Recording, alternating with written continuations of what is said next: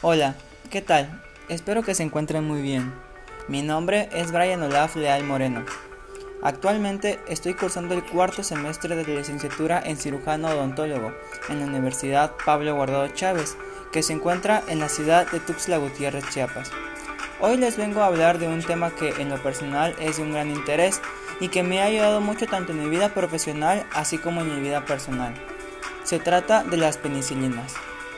Bueno, antes que nada, la penicilina fue uno de los primeros antibióticos que se inventaron y también uno de los que más se utilizaron en todo el mundo.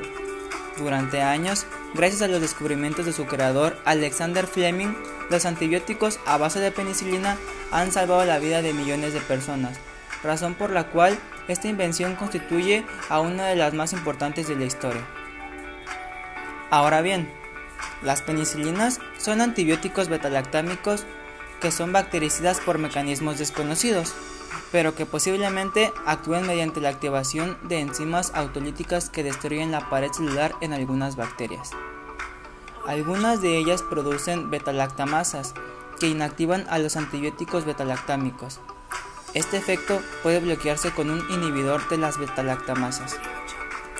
Las penicilinas se clasifican según su espectro de actividad antimicrobiana en 1 penicilina G y penicilina B, las cuales actúan contra los cocos gram positivos y gram negativos, estreptococos, neumococos y sífilis. 2. Penicilinas menos potentes que actúan contra microorganismos sensibles a penicilinas G y B, pero muy potentes contra Staphylococcus aureus, productor de penicilinasa. Aquí encontraremos dicloxacilina, oxacilina, meticilina, nafcilina y cloxacilina. 3. Penicilinas que actúan sobre microorganismos gran negativos como Haemophilus influenzae, E. coli, Proteus mirabilis.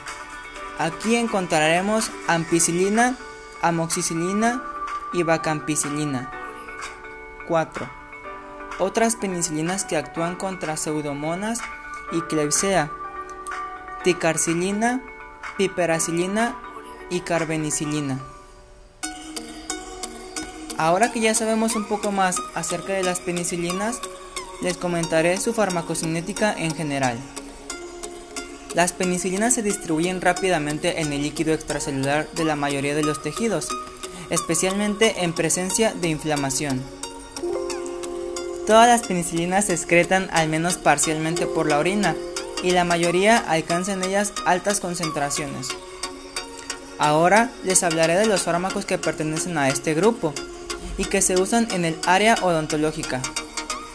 Empezaremos con la amoxicilina. Es un bactericida que inhibe la acción de peptidasas y carboxipeptidasas, impidiendo la síntesis de la pared celular bacteriana. Su modo de administración puede ser parenteral y oral. Se recomienda que primero sea de forma parenteral y posteriormente se cambie a oral. La dosis, la dosis máxima en adultos es hasta de 1000 miligramos al día. Sus reacciones adversas pueden ser alteraciones gástricas, tales como diarrea, náuseas, vómito, etc. Y también reacciones de hipersensibilidad. Amoxicilina con ácido clavulánico. Bactericida que bloquea síntesis de pared celular bacteriana e inhibe las betalactamasas. Es de amplio espectro. Su modo de administración puede ser parenteral y oral.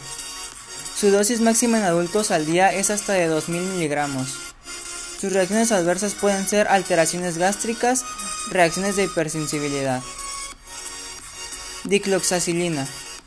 La dicloxacilina es un antibiótico similar a la penicilina, usado para tratar ciertas infecciones causadas por las bacterias como la neumonía y otras infecciones a los huesos, oídos, piel y vías urinarias.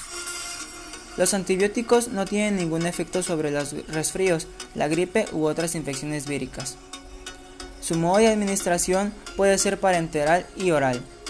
Su dosis máxima en adultos al día es hasta de 1500 miligramos. Sus reacciones adversas pueden ser disturbios gastrointestinales, tales como náuseas, vómito, dolor epigástrico, flatulencia. Piperacilina. Antibiótico betalactámico de espectro extendido usado para el tratamiento de infecciones producidas por bacilos aerobios G sensibles. Ejemplos de estos, cepas sensibles de Klebsiella, Proteus vulgaris, Enterobacter y Pseudomonas. Su modo de administración es parenteral y su dosis máxima en adulto al día es hasta de 300 miligramos. Ampicilina. Bactericida que inhibe la síntesis y la reparación de la pared bacteriana. Es de amplio espectro. La ampicilina ocasiona en último término la lisis de la bacteria y su muerte. Su modo de administración puede ser oral y parenteral.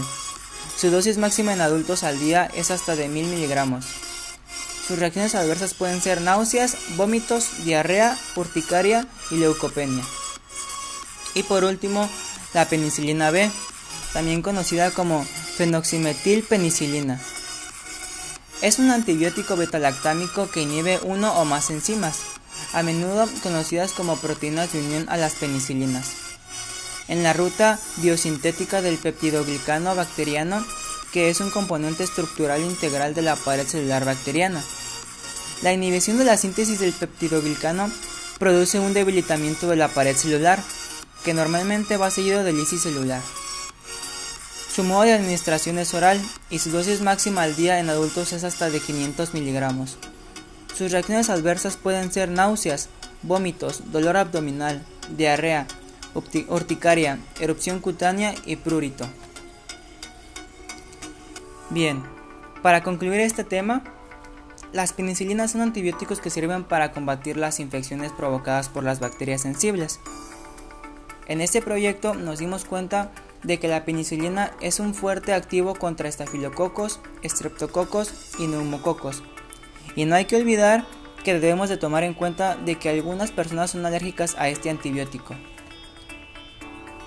Ahora que ya sabemos un poco más acerca de las penicilinas, te invito a que pongas en práctica lo aprendido. ¡Mucha suerte!